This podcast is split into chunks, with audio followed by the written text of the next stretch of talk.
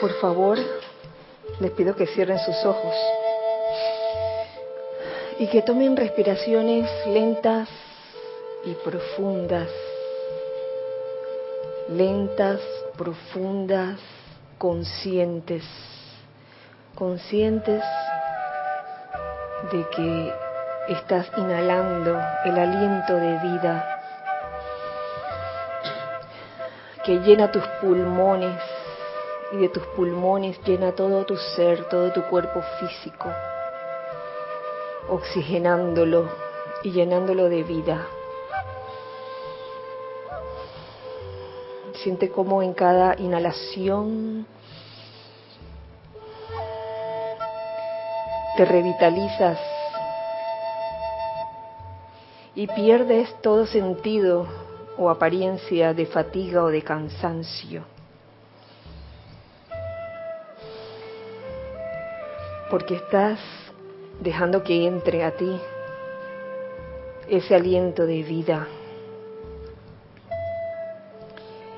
Y ahora quiero, te pido,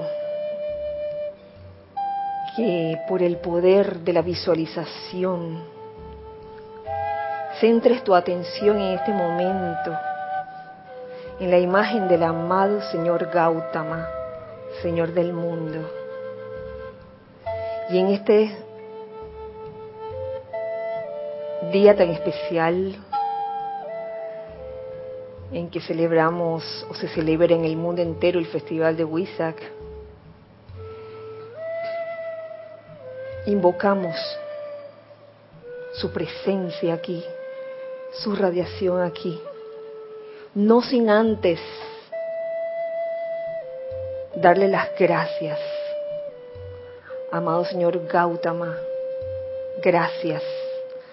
Gracias por el servicio que has prestado a la humanidad.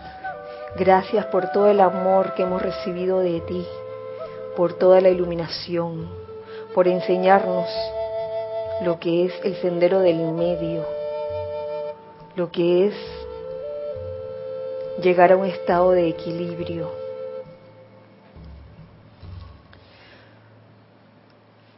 Les pido en este momento que abramos el cáliz de nuestro corazón, cada uno de nosotros, y nos dejemos permear con esta radiación del amado Señor Gautama de iluminación, de equilibrio, de amor infinito. Amado Señor Gautama, yo soy recibiendo esta bendición con suma humildad, con sumo amor, con mucha gratitud. Y que este cáliz de mi corazón, de cada corazón, se convierta también en un cáliz dador de vida, dador de bendiciones, doquiera que vayamos. Gracias, Padre, porque esto es así. Gracias, amado Señor Gautama. Dulcemente abran sus ojos. Muy feliz día tengo todos ustedes muy feliz noche. Dios bendice la hermosa luz que hay en sus corazones. Eh, les doy la bienvenida a este espacio de todos nosotros, los hijos del uno. Eh, soy Kira Chan y les doy las gracias a los hijos del uno que están de este lado por estar aquí Gracias a Ana Julia y a Giselle por su servicio amoroso de cabina chat y cámara. Gracias también a los hijos del uno que están del otro lado. Y les invito a que en este día de hoy celebremos todos eh, este día tan especial, tan pleno de, de amor, iluminado diría yo, tan pleno de iluminación a través del amor, tan pleno de, de equilibrio, eh, como lo es hoy, día de luna llena, miércoles 10 de mayo, del año 2017. Y qué dicha, qué dicha para los que cumplen años en un día como hoy. ¡Oh! Acabo, acabo de recordar mis antenitas de vinil. Me dicen que hay alguien entre nosotros que cumple años hoy, plenilunio de mayo. Se trata de nuestra querida Gis, que está aquí detrás de cámaras.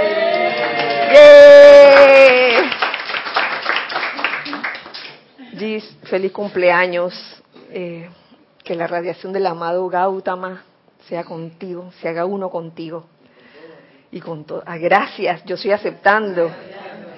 Y que podamos ser receptor de esa bendición y también transmisor de esa bendición que recibimos del amado Señor Gautama. Eh, el tema de hoy tiene mucho que ver, por supuesto, porque es el tema del equilibrio, visto desde varios puntos de vista, no solo de la, del punto de vista del amado Señor Gautama, sino del punto de vista de varios maestros ascendidos, eh, cosa que quiero compartir con ustedes hoy, ya que en verdad la hermandad blanca es una es una, la enseñanza es una. Y hoy, mientras em, apartaba o, escogía las diferentes selecciones que hablaban del equilibrio, eh, me parece una cualidad muy necesaria en estos tiempos donde pueden haber eh, ciertas apariencias en el mundo, cosas que están ocurriendo y que requieren un momento dado, sobre todo de los estudiantes de la luz, del equilibrio en nuestras vidas para poder realmente servir con eficacia, porque de nada sirve que querramos servir si estamos todos desequilibrados. Que el cuerpo mental anda por un lado, el cuerpo emocional todo desbalanceado, el cuerpo etérico recordando viejas rencillas, etcétera, y el cuerpo físico hecho leña, como quien dice, presentando apariencias. Y yo creo que estas cosas se nos presentan precisamente para que aprendamos a lograr el equilibrio en nuestras vidas.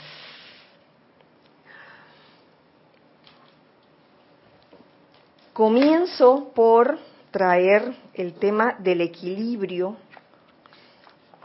que nos trae el amado señor Maitreya, quien ahora mismo eh, ocupa el cargo de Buda de, la, Buda de la Tierra. Y él habla del equilibrio del amor. Pueden participar, ya saben. Señor Maitreya, equilibrio del amor. Y lo he sacado del el discurso del señor Maitreya a la multitud, que estoy segura que todos la han leído. ¿Hay alguien que no la haya leído? Todos la han leído. Eh, y yo creo que allá del otro lado los hijos del uno también deben haber pasado por este capítulo que es muy hermoso. Nos dice, eh, no desde el comienzo, sino como a mitad, segundo párrafo, nos habla del amor, el amado señor Maitreya, como la fuerza dual de expansión y contracción, cohesión y radiación. Y habla del amor como la fuerza centrípeta y centrífuga, en equilibrio. Centrípeta hacia adentro, centrífuga hacia afuera. Centrípeta, magnetización, centrífuga y radiación. Magnetización y radiación. Y que según el amado señor Maitreya, esto debería ser equilibrado en nuestras vidas. ¿Mm? Y esto es lindo decirlo, eh, teóricamente, practicarlo quizás eh, lleva tiempo lograr este equilibrio entre estas dos fuerzas, centrípeta y centrífuga, colocarse justo en el medio. Ahí viene, lo, lo que sí a continuación es lo que, lo que me llamó la atención y es lo siguiente. La corriente de vida debe estar anclada en el centro exacto de su mundo y las dos fuerzas deben estar igualmente controladas de acuerdo a los requisitos del momento. Esto es maestría. La corriente de vida debe estar anclada en el centro exacto de su mundo. ¿Qué significará eso? De que la corriente de vida o cada uno de nosotros debemos estar anclados en el centro exacto de nuestro mundo. A mí se me ocurren varias cosas. Primero que todo, se me ocurre que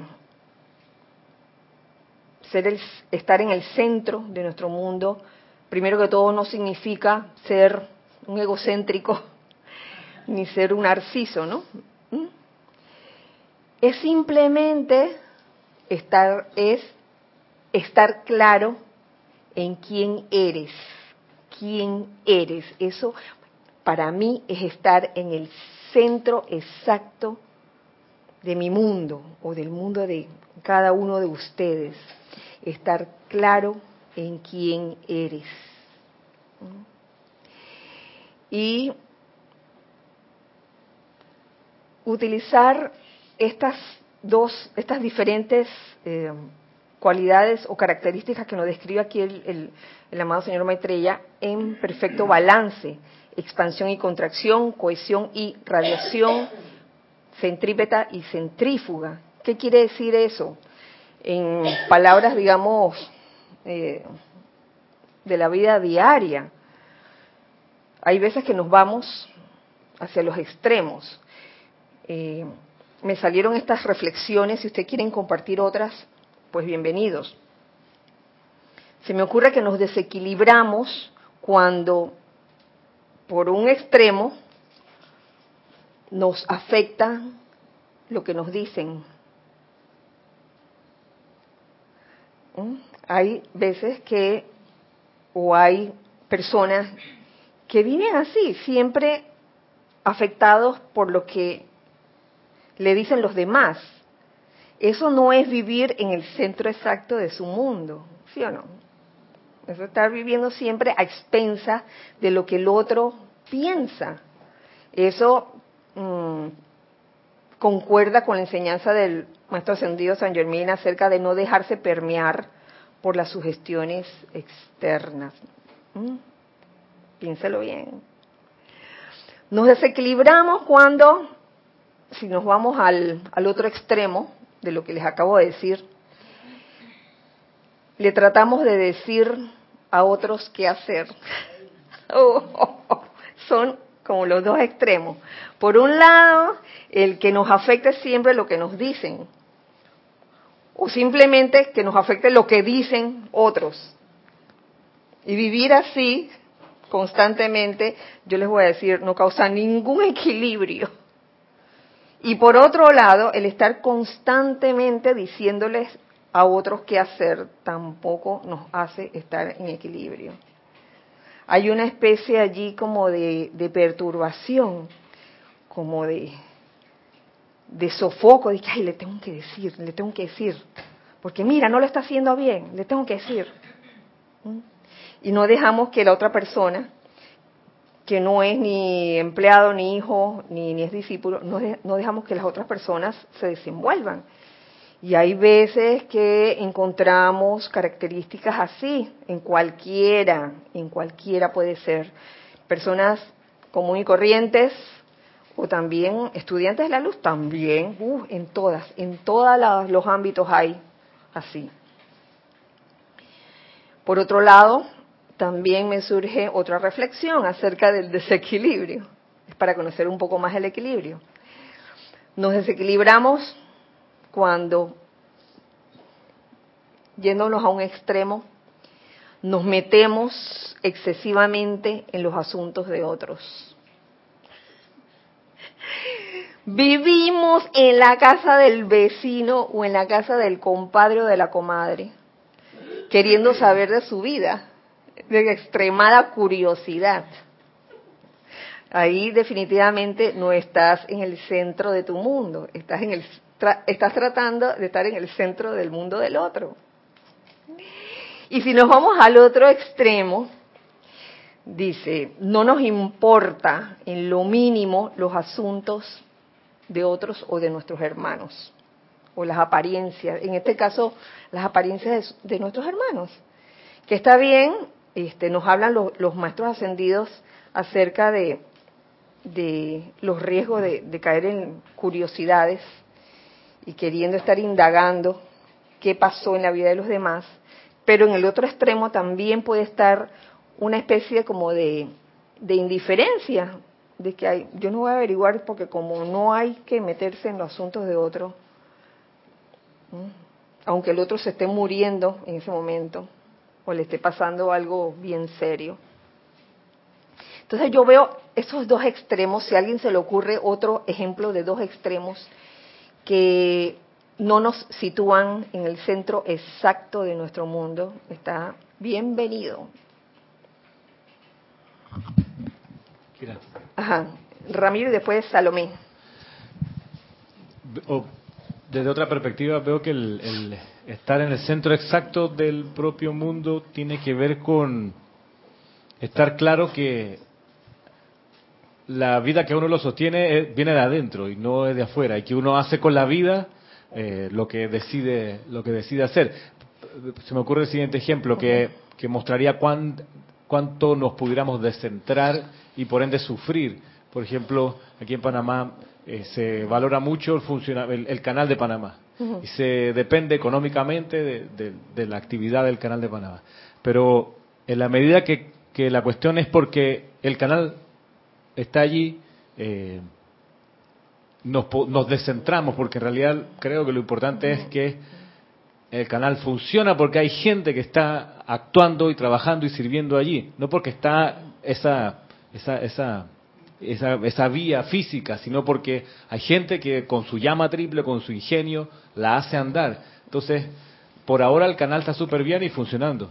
Eh, cuando si hay alguna crisis, entonces uno puede sufrir si no está claro que en realidad el canal funcional porque hay gente que está haciendo eso, no es porque está allí. El caso de, países que dependen, por ejemplo, de, productos de la naturaleza, de materias primas, que cuando se bajan los precios de esas materias primas, oh, gran sufrimiento. Ay, se nos acabó el, pago que recibíamos porque se fue el precio a, a pique. Entonces se sufre porque se descentró, se descentró de la noción de que en realidad la riqueza es lo que genera cada llama triple no lo que te provee el entorno. Ok, ok, ya te entiendo Ramiro. La excesiva dependencia hacia algo te saca de tu centro, del centro de tu mundo. Y, la excesiva independencia? La excesiva, no sé, ahora en este momento lo veo por el lado de... De la dependencia. sí, y, de creer que, ay, si se nos acaba tal recurso, mm, vamos a desaparecer se quiebra todo, pero en realidad la riqueza no es el recurso de afuera, la riqueza es la llama en el corazón, que genera creatividad, impulso, un montón de cosas, precipita la riqueza que en realidad. Claro, el depender eh, de algo externo te saca del centro aunque sea del, del, propio país, entre comillas, ¿no? Sí, claro. Sí, yo, yo complementaría precisamente eso con el otro extremo, que sería como ese orgullo de no dejarse ayudar, se me ocurre, de que yo solito puedo. Eh, gracias, Ramiro. Tenemos a Salomé. Yo creo que el, lo que somos es la presencia dentro de nuestro corazón, de ahí, de ahí nace todo. Y, y no estar en el camino del medio, no estar en el centro, es darle poder a, las apariencias que ocurren en nuestro mundo. Ni siquiera estoy pensando en preocuparme de los demás o que los demás se preocupen de, de mí, sino que lo que ocurre a mi alrededor o en mi mundo, que es una apariencia, darle poder más a eso que a mi llama en el corazón. Y pueden ser cosas negativas o positivas. Se me ocurre un ejemplo que, que yo vi en, en Chile, un señor que durante muchos años era dueño de un restaurante a la orilla del mar y él quería venderlo. Costaba bastante dinero y tenía todo invertido ahí. eh, vivió ese proceso de, la venta por un, por un largo rato y eso le provocó mucha expectativa a este señor que era mayor y de pronto lo logró vender. Era tanta la felicidad y la emoción que le dio un ataque y se murió. vida, vida real. Entonces, él estaba afuera. Sí. Entonces nos pasan esas cosas. Tenemos tanta expectativa ante situaciones de nuestro propio mundo sin ni siquiera preocuparnos de los demás que nos vamos a un extremo, o a la felicidad exagerada que nos hace daño, como en este señor que se murió, o, o al pesimismo, a la, al pobrecito yo, a la tristeza, lo que sea. Entonces eso no está claro, en el equilibrio. Claro, claro. Salomé, este, el exceso de felicidad es como, ay, el, la palabra, el término se me olvidó. Euforia, euforia gracias. La euforia ah, que mira qué bien me fue, y entonces lo, lo, lo voceo a los cuatro vientos y todo el mundo se tiene que enterar y todo eso, y es tanta mi felicidad que se me desborda así, y, y no, en ningún momento trato de, de, centrarme en el centro exacto de mi mundo. Y por otro lado, como lo pones bien, sería caer como en, en una excesiva depresión, ¿no?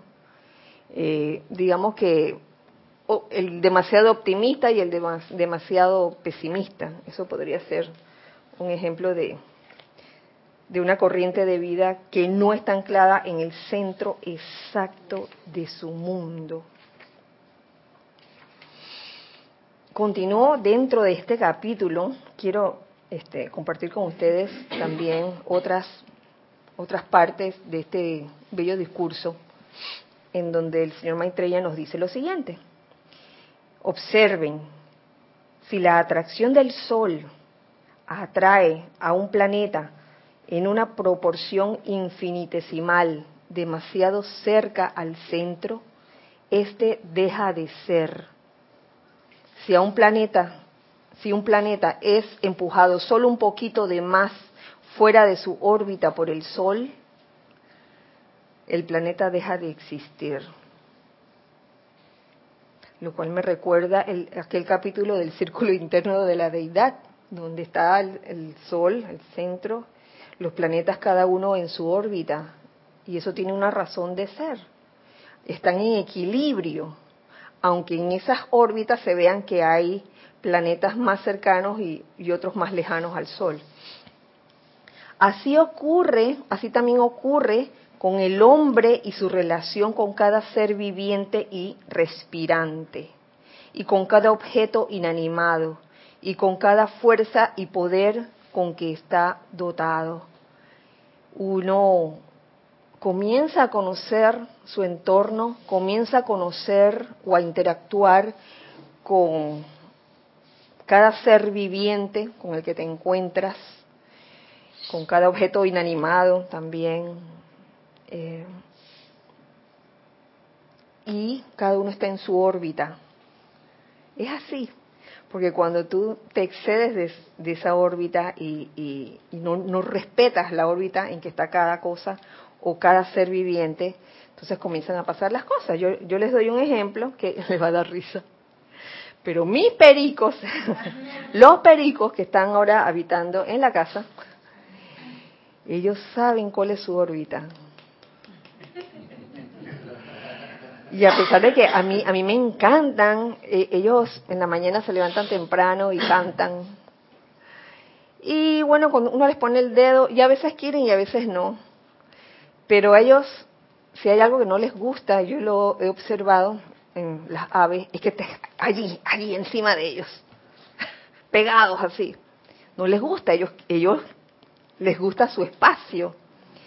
Pero asimismo, no es que no te quieran, claro que sí te quieren, si te, de alguna forma se identifican contigo, porque en estos días eh, yo los dejé en la sala y estaban, en la, estaban ellos, yo en la recámara, y al ratito veo que uno de ellos se ha, ido caminando por el piso y ha llegado a la recámara a, visitarme. Y Hola, ¿cómo estás? Y entonces lo, lo, lo, subí a la cama para ver qué hacía. Y no es que se recostó conmigo, dice que, ah, sino que ah, escogió un rincón que fue dentro de una mochila y ahí se quedó él. Y Lembrita después vino y también se quedó allí. Estaban buscando refugio cerca mío, pero en su órbita. Este, es un ejemplo que da risa, pero es que así pasa. Cuando, a veces cuando, cuando uno eh, piensa que estando más cerca estás amando más, a veces no es cierto. Y en estos días escuché una anécdota de una persona que durmió con su periquito y lo mató. ¿Te acuerdas? Uh. Sí. A la mañana siguiente cuando fue a ver, ay, de, debajo, el perico estaba debajo, ni se había dado cuenta. Entonces ya ustedes ven que el amor, el exceso de amor lo sofocó. Ese es un ejemplo. Y así puede pasar. Estamos cada quien en nuestra órbita, según cada tipo de, alma, porque hay diferentes tipos de almas. Hay almas que les gusta estar más cerca, hay otras que no tan cerca, pero eso no significa que no se amen. E, eso es comprender el amor. E, eso es bello, realmente.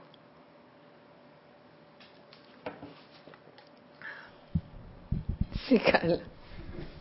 Sí, hablando de periquitos, estos días que he estado en relación con esos elementales allá por los Andes, había un elemental que es eh, un aliado de los incas y que es el colibrí, que a todos le conocemos por aquí, ¿no?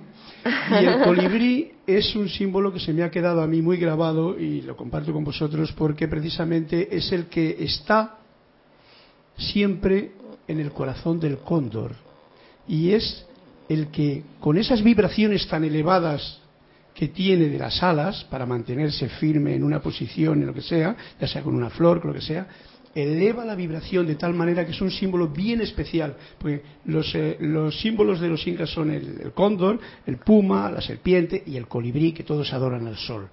El colibrí es el que siempre acerca al sol. Y el colibrí es un símbolo, me dijeron, de que está en el propio corazón.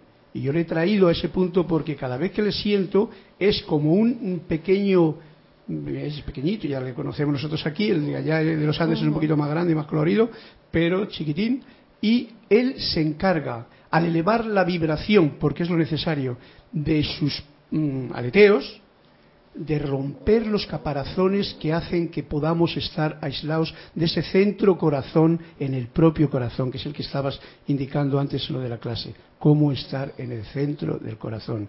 Y el colibrí es un animal que a mí me ha llevado, es un, eh, un animalito hermoso que me ha llevado a sentir y se encarga con la vibración, llevando las vibraciones de lo natural, de lo, de lo humano, de lo mental, de todo eso, elevando esas vibraciones a lo espiritual, hace que se rompa cualquier caparazón que podamos tener dentro del propio corazón y entonces el pecho se inunde con la luz blanca que yo lo llamaría pues el centro donde si uno se mantiene ahí está en el centro del corazón. Gracias, Carlos.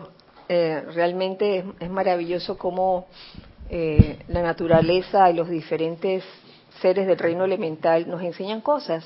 Y es verdad, en el caso del colibrí, que precisamente afuera del Serapis, en el jardín, hay colibríes. Y el que se sienta pacientemente a esperarlos, logra verlos y ver cómo ellos aletean de verdad, de una manera bien, bien acelerada y tomando el néctar de las flores que hay allí. Y eso realmente es hermoso y, y es un ejemplo para nosotros de elevar nuestra vibración en, en momentos, sobre todo en momentos de mayor crisis. Se me ocurre también elevar nuestra vibración en, los momentos que hacemos el llamado, el llamado a la presencia, el llamado a los maestros ascendidos. Cuando hablamos de, de, de que tal maestro, por ejemplo el maestro ascendido, el Moria, desciende cuando hacemos el llamado, de alguna forma quizás él desciende en algo su su vibración, pero no completamente, porque la otra mitad la tenemos que hacer nosotros, elevando nuestra vibración. Y no va a ser de que, ah, lo voy a bajar toda hasta, hasta llegar a, a la misma vibración densa. No creo que, que lo haga, la cosa no funciona así, sino que de una forma tenemos nosotros que elevar la nuestra para que ese encuentro se dé y el llamado sea respondido.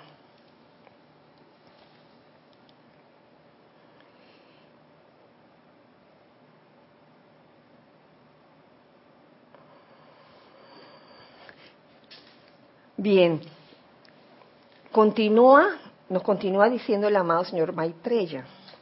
El tiempo disponible no me permite seguir ramificando este tema, pero aún espiritualmente el hombre que atrae desde la vida conocimiento y poder y no da un balance en servicio está descentrado. Oh. Que atrae desde la vida conocimiento y poder y no da un balance en servicio está descentrado. Aquel que nada más piensa en recibir, recibir, recibir y nunca dar, tal vez porque merece, porque piensa que se merece las cosas, está descentrado. Entonces después vienen lo que él ha sembrado y el efecto se ve. Que, oye, pero ¿por qué? ¿Pero por qué? y es porque no cierra el círculo. Y yo recuerdo haber eh, hablado de este tema hace unos meses atrás, acerca de la necesidad de cerrar el, círculo, precisamente en el círculo interno de la deidad. Capítulo está bueno. Creo que fue la clase de, César también, donde hablaste de cerrar el círculo. Así es César, ¿verdad? Oh, no, no, no me olvido. Realmente, este, que uno piensa que uno puede recibir algo y ya, quedarse allí. Pero Aquí nos lo dice el amado señor Maitreya, quieres vivir en equilibrio, en el equilibrio del amor, entonces demos servicio en balance.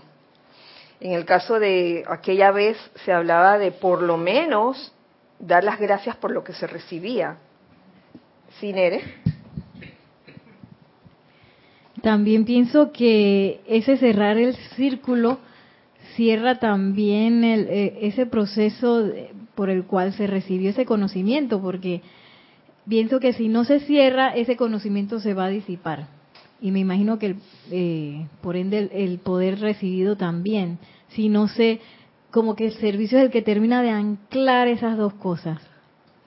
Sí, es como, como teoría y después práctica. Algo así, ¿verdad? Exactamente, teoría y práctica. Sí, Lorna. Kira, me quedo pensando que en todos los ejemplos que has dado y que el señor Maitreya ha dado, como que nadie te dice si estás descentrado. Porque estaba pensando, bueno, ¿cómo yo me doy cuenta que no estoy dando lo suficiente o no estoy recibiendo lo suficiente? Y de todos los ejemplos y me doy cuenta que se requiere gran discernimiento, que es lo que es difícil cuando es en uno mismo, porque uno no, no ve sus propios huecos. Mm para darse cuenta si uno está centrado o no está centrado. Entonces me pueden estar pasando cosas en mi vida y yo pensando que estoy centrada. Y no es así. Sí, podría ser. Aunque hay algunas situaciones donde claramente te puedes dar cuenta, ¿no?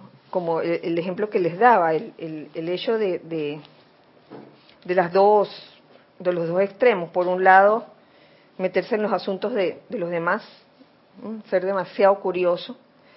Eh, realmente te puede acarrear situaciones en las que no te sientas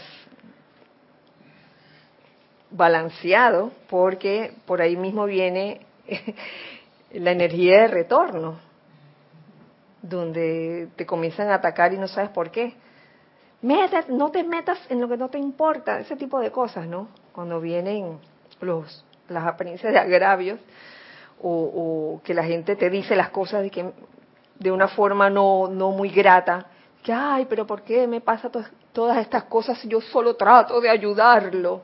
Y no te estás dando cuenta que te estás metiendo en su vida y que en ese momento es, es sabio no meterse allí. Hay, es cuestión de discernimiento saber si entrar o no en la vida de otro.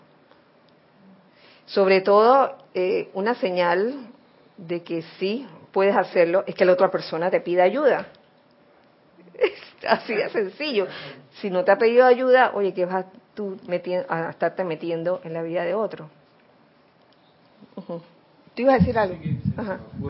Pensando lo que muy bien apunta Lorna, eh, que no te dicen cuando estás descentrado, se me ocurre que quizás una manera de darse uno cuenta es cuando uno se asusta por algo, que siente miedo. Porque hablando del amor, que la fuerza de que sentir miedo es quizá un, síntoma de que uno se descentró. Claro por exceso o por, o por defecto. Claro que sí. Ahí como que. Y por no centrarte en la llama. Por no centrarte en la presencia yo soy. Por no. Ah, perdón. No, perdón. por, por no confiar en la presencia yo soy que está en tu corazón. Y eso nos puede pasar a cualquiera de nosotros.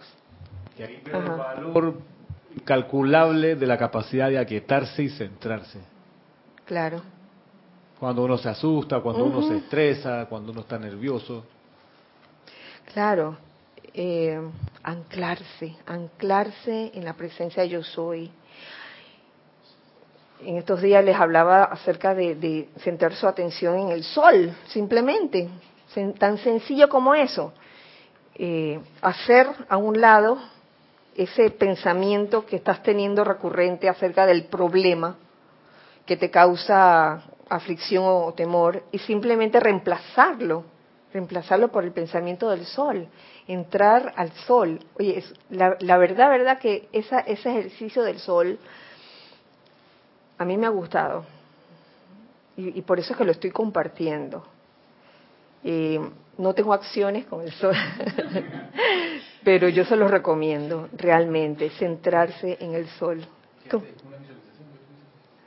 Eh, era una enseñanza que estaba dentro de la voz del Yo Soy volumen 7, donde te decía, te decía, te hablaba de, de la atención, de que la, tu atención es elástica, y como es elástica, tú, tú dispones dónde quieres poner tu atención. Y que si tú estás teniendo o estás pasando por una apariencia de problema de cualquier tipo, en vez de estar poniendo la atención una y otra vez en el problema, quita la atención del problema y ponla en el sol, sabiendo todo lo que es el sol, el, el, el Dios Padre Madre, sol, es toda la omnipresencia que hay ahí, sabiendo que Dios Padre Madre es la fuente de todo de toda provisión y de toda opulencia, que he escuchado que se ha estado hablando de ese tema últimamente, centrar su atención en, esa omnipresencia, en esa fuente de toda opulencia, en vez de estar pensando en la limitación o la carestía. Eso, eso ayuda de verdad. El hombre en su día, continúo leyendo las la enseñanza del señor Maitreya, el hombre en su día, al experimentar con la ley y poder del amor, ya sea que usa una cantidad excesiva de la fuerza saliente, la cual repele la presencia de la gente y cosas, que eso es lo que pasa cuando tratas de meterte en la vida de la gente, tratas de solucionarle todo, y a veces la gente no es, no es eso lo que quiere, y entonces repele la fuerza saliente por, o, o por cuenta del mal uso del poder cohesivo, acumula más de lo que puede balancear en servicio, que recibe, recibe, recibe, recibe, y a la hora de dar, eh, se, sí, se convierte como en un tacaño, tacaño espiritual, tacaño de todo tipo. Este caso de, de, estamos hablando de, de hacer tratamientos para desarrollar una conciencia de opulencia. Ay, sí, amada presencia, dame diez veces más de lo que requiero para servir.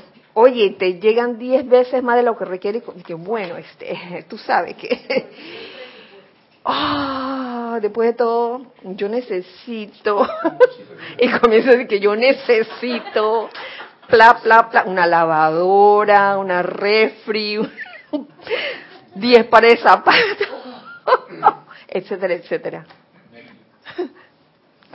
Cambia, cambia la motivación. ¿Alguien quería decir algo? Salomé y después Ramiro. Que creo que es como una ilusión creer que el recibir, recibir, recibir eh, es opulencia o es sabiduría, porque de alguna forma el recibir te va, por lógica, no lo vas a poder retener. Y pienso esto porque una vez escuché una clase de Irina, que ella estaba dando la clase y dijo que cuando que al dar la clase ella aprendía más, que la clase era para ella. sí. Y creo que viene al caso porque cuando cuando de corazón se sienta uno allí a dar una clase, la va a preparar, la va a meditar y la va a absorber. Y a lo mejor tus estudiantes no la van a asimilar bien, pero como tú lo hiciste, lo vas a aprender. Entonces, si el conocimiento lo recibimos, lo recibimos y creemos que lo vamos a acumular para nosotros y nunca lo vamos a dar, creo que se va a ir. Nos vamos a olvidar de eso de alguna forma. Porque solo dando es que se, se puede aprender y fortalecer. Claro, Salomé, me acabas de recordar precisamente una conversación con un amigo slash amiga del alma en estos días, donde este amigo amiga del alma me planteaba eh, la situación de que de que ella le llegan muchas personas eh, consultándole determinada situación, X situación. Y lo más curioso o lo más gracioso es que la situación o las situaciones que le planteaban a ella las diferentes personas era una situación por la que ella estaba pasando o había pasado. Y ella me, ella me preguntaba, entonces, ¿cómo hago si esto es lo que yo estoy pasando? Y vienen las otras personas y me preguntan, ta, ta, ta, ta, ta, ta, ta, ta, ta. Dije, bueno, has venido a enseñar lo que has venido a aprender. Son palabras de Emanuel. Has venido a enseñar lo que has venido a aprender. Muy sabio, que, que no hay peligro alguno en amar. Así mismo es. El tener miedo a amar es una cosa seria, Ramiro. Una cosa seria. Y sobre todo cuando uno mm, en el transcurso de su vida ha tenido situaciones que pareciera que conspiraran para que no amaras más. Mira lo que me hicieron, más nunca voy a creer en el amor. Voy a cerrar mis puertas. Yo no estoy hablando solamente de situaciones de pareja, estoy hablando de todo tipo de situación donde ocurren desencantos, decepciones, etcétera, etcétera. Entonces tienes dos caminos. O el camino de cerrarte al amor, ya, no voy a confiar en nadie más. Y aparentemente puede resultar, quizás al principio, muy fácil vivir así, tú sabes, en ese encierro, en ese hermetismo. Pero tarde o temprano requerirás o necesitarás de esa, de esa cosa, de la cosa que se llama amor. Serio que sí, serio que sí. En estos, digo, en estos días no, creo que hoy mismo fue que vi algo que se habla, algo, una persona envió un escrito sobre la ascensión y hablaba de la cosa y me daba risa porque no tenía idea de qué estaba hablando, no, y que la cosa y la cosa y la cosa. Bueno, eh, Ramiro y después Nere. Un ejemplo sencillo de, de, cómo una fuerza excesiva repele a, la, a, la, a las cosas, a la gente. es cuando, cuando hay un problema auditivo y la persona no se oye y habla a alto volumen. Y la gente se le empieza a ir para atrás porque está, habla, está gritando y no se da cuenta cuando está haciendo. Oh, es un excesivo uso del volumen de sonido. Sí, pero si no se da cuenta, ¿cuál es la solución? Que, que alguien le diga, no grite, hermano, baja. Sí.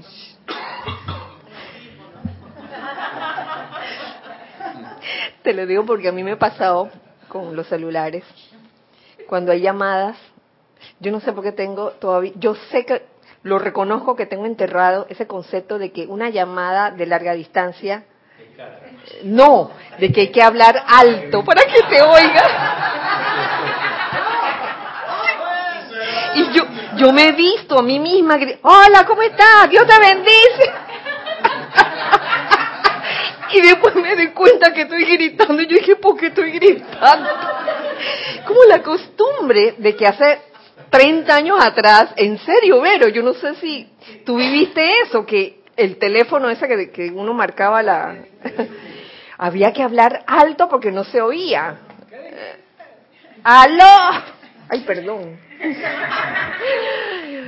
Y estos gritos, bueno, ahora gracias a la tecnología no hay que gritar mucho para hablar. y precisamente la, señora que antes eh, me ayudaba con la limpieza de la casa, ella ya no lo hace precisamente por la apariencia de sordera, pero de vez en cuando me llama. Cuando me llama, yo, aló, aló, hola. Entonces yo voy subiendo la voz. Y cuando ella por fin me oye, ¿qué era?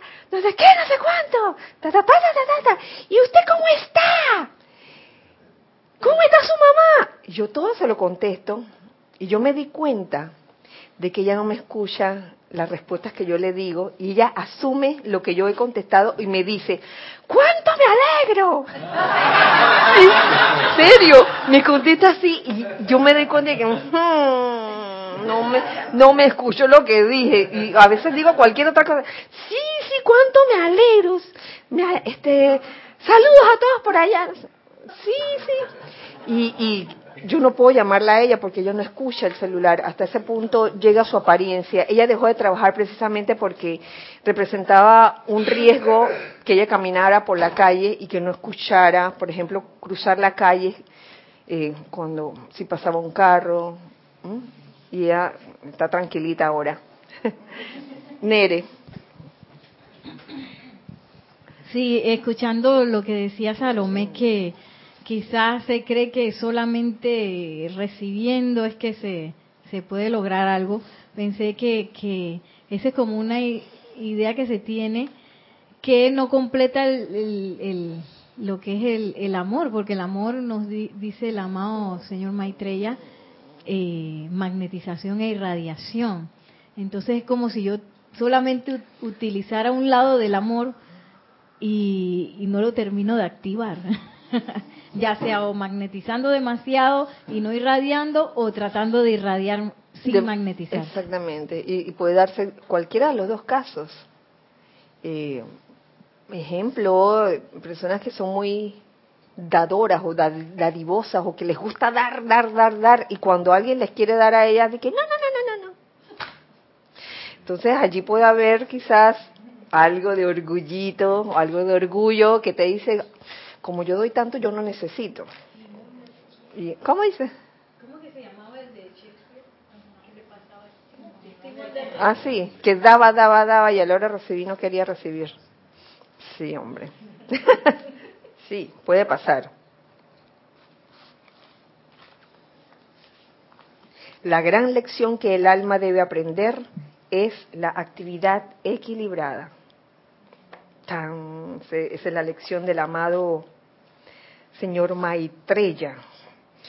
Por otra parte, mm, quiero también eh, tratar un, tema que tiene mucho que ver con el equilibrio, porque se habla mucho, o he oído a través de todos estos años, un término que se usa cuando se habla del equilibrio, del sendero del medio, y es el término imperturbabilidad.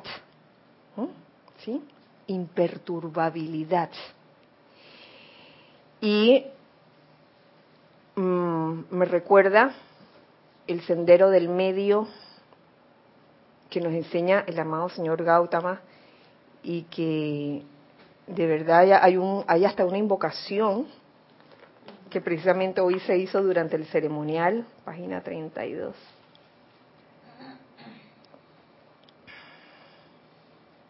Que que dice a mitad de, de, invocación, aceptamos, eh, invocando al Señor Gautama, amada, amada victoriosa presencia de Dios yo soy, amado Señor Gautama, Señor del mundo.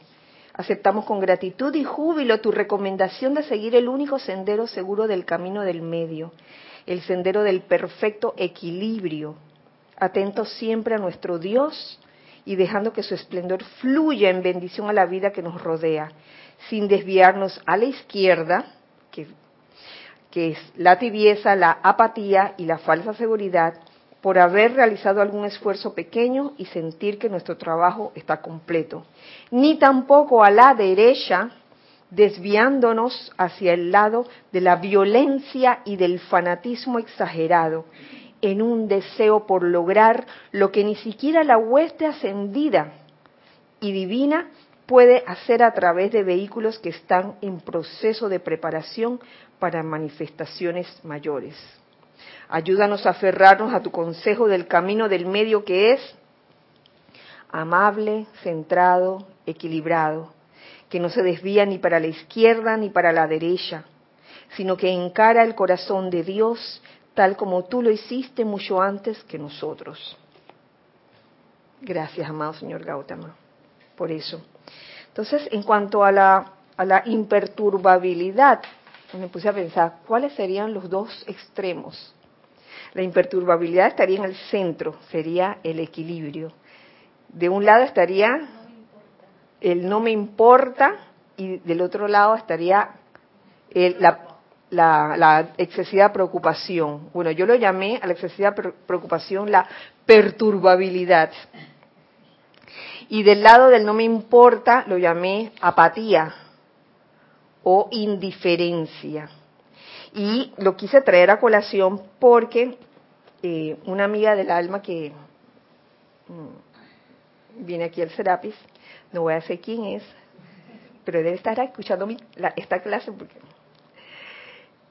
mm, con respecto a la clase que se trató la, semana pasada acerca del sentimiento de culpa, me hizo un comentario que yo encontré, oye, eh, tiene sentido lo que me dice porque eh, si bien la idea del sentimiento de culpa es sacarlo de nuestras vidas, si nos vamos al otro extremo, que puede ser la apatía o la indiferencia, podemos estar pensando en ese extremo de la apatía que nosotros no somos responsables de nada, que el culpable siempre está del otro lado. Y si vemos la apatía de una forma casi que enfermiza, oye, esa apatía es propio de los psicópatas también. Y eso no es imperturbabilidad. La imperturbabilidad no significa ser indiferentes, ni ser apáticos a lo que está ocurriendo. Muy al contrario, el que logra ese, ese equilibrio y se mantiene imperturbable, lo está viendo todo. Lo está viendo todo. Considero que la imperturbabilidad, en medio, hay amor. Hay amor. Porque hay también comprensión acerca de lo que está pasando. Y como hay comprensión acerca de lo que está pasando, no hay que, ay, me voy a la izquierda o me voy hacia la derecha. Estoy comprendiendo exactamente lo que está pasando en este momento. Sencillamente, la imperturbabilidad no es indiferencia, que quede bien claro aquí. Y para eh, sacar el gusano del chiste del gusano, eh, quería compartir, compartir con ustedes el, uno de los, de, las, de los temas que iba a tocar en la clase pasada y que tienen que ver con el hecho de siempre estar culpando afuera, cuando en verdad lo que hay es mirar hacia adentro. No se trata de que, ah, ahora me voy a sentir culpable por eso, sino que, oye, voy a tomar la responsabilidad de mis actos en algún momento.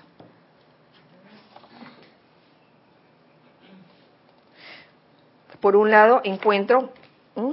Esta, las tres observaciones las encontré en Instrucción de un Maestro Ascendido, son enseñanzas del amado Maestro Ascendido Saint Germain. La primera te dice, mm, la inclinación, no les voy a leer el, párrafo completo, sino el pedacito que, que viene al, al tema. La inclinación de la actividad humana o externa a buscar continuamente algo externo que culpar por sus propios defectos es el gran obstáculo que le impide a muchos un progreso rápido. El estar constantemente culpando afuera. Entonces, ese puede tener quizás una actitud de, ah, como eso, culpables allá afuera, yo ni me inmuto, no, no me importa. Pero eso no es, no es que imperturbabilidad, eso no es el sendero del medio. Encuentro otro, otra enseñanza que nos trae el amado Maestro Ascendido San Germain y esta está buena. Está buena. Por eso no, no quería dejarla pasar de la semana pasada hasta ahora. y es cuando culpamos algún principio o actividad. Dice así, a ningún principio o actividad se les puede echar la culpa por el mal uso que la humanidad hace de ellos.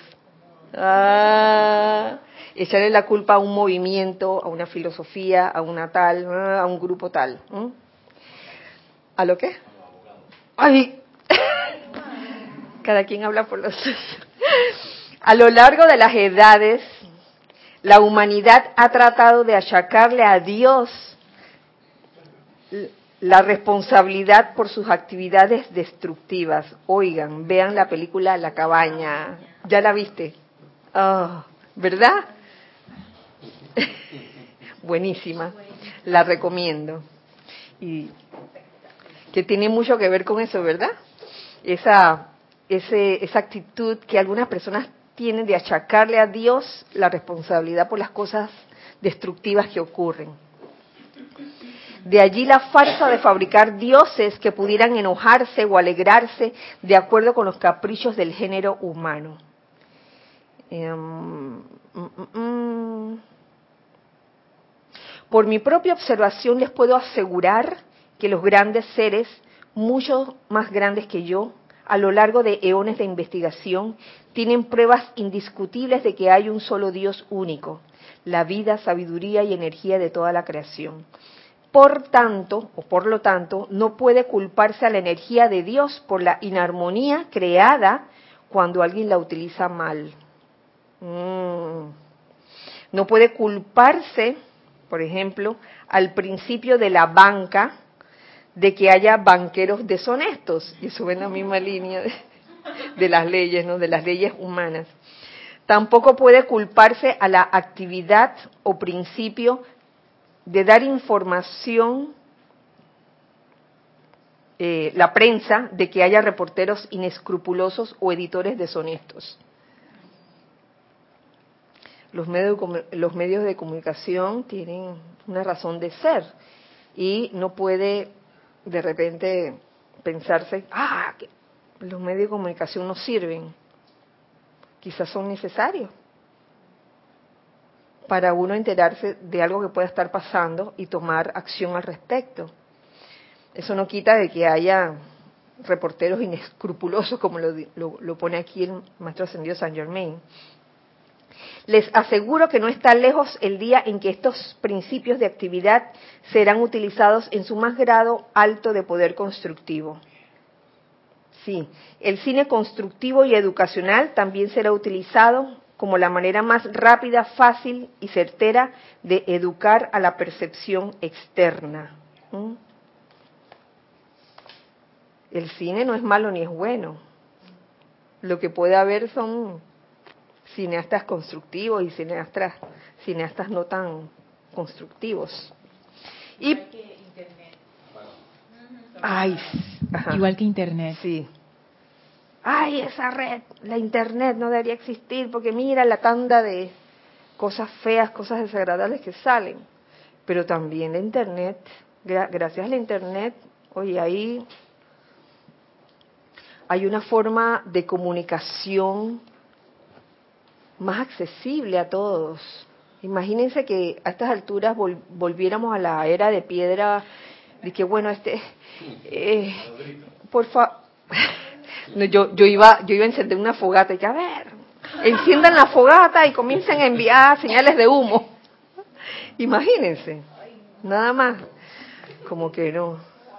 ¿Cómo se llamaba la película? Los Cruz, ni los Cruz. Eh, sí, Nelson.